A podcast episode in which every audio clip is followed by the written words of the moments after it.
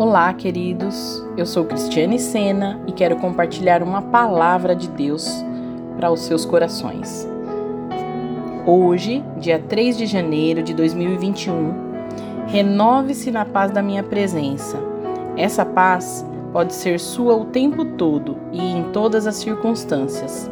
Aprenda a se esconder no abrigo da minha presença, até mesmo enquanto cumpre suas obrigações diárias. Estou tanto com você quanto dentro de você. Estou à sua frente para abrir-lhe os caminhos, mas também sigo ao seu lado. Jamais haverá outra companhia tão dedicada quanto eu. Como sou seu companheiro constante, deve haver leveza em seus passos, que seja notada pelos outros.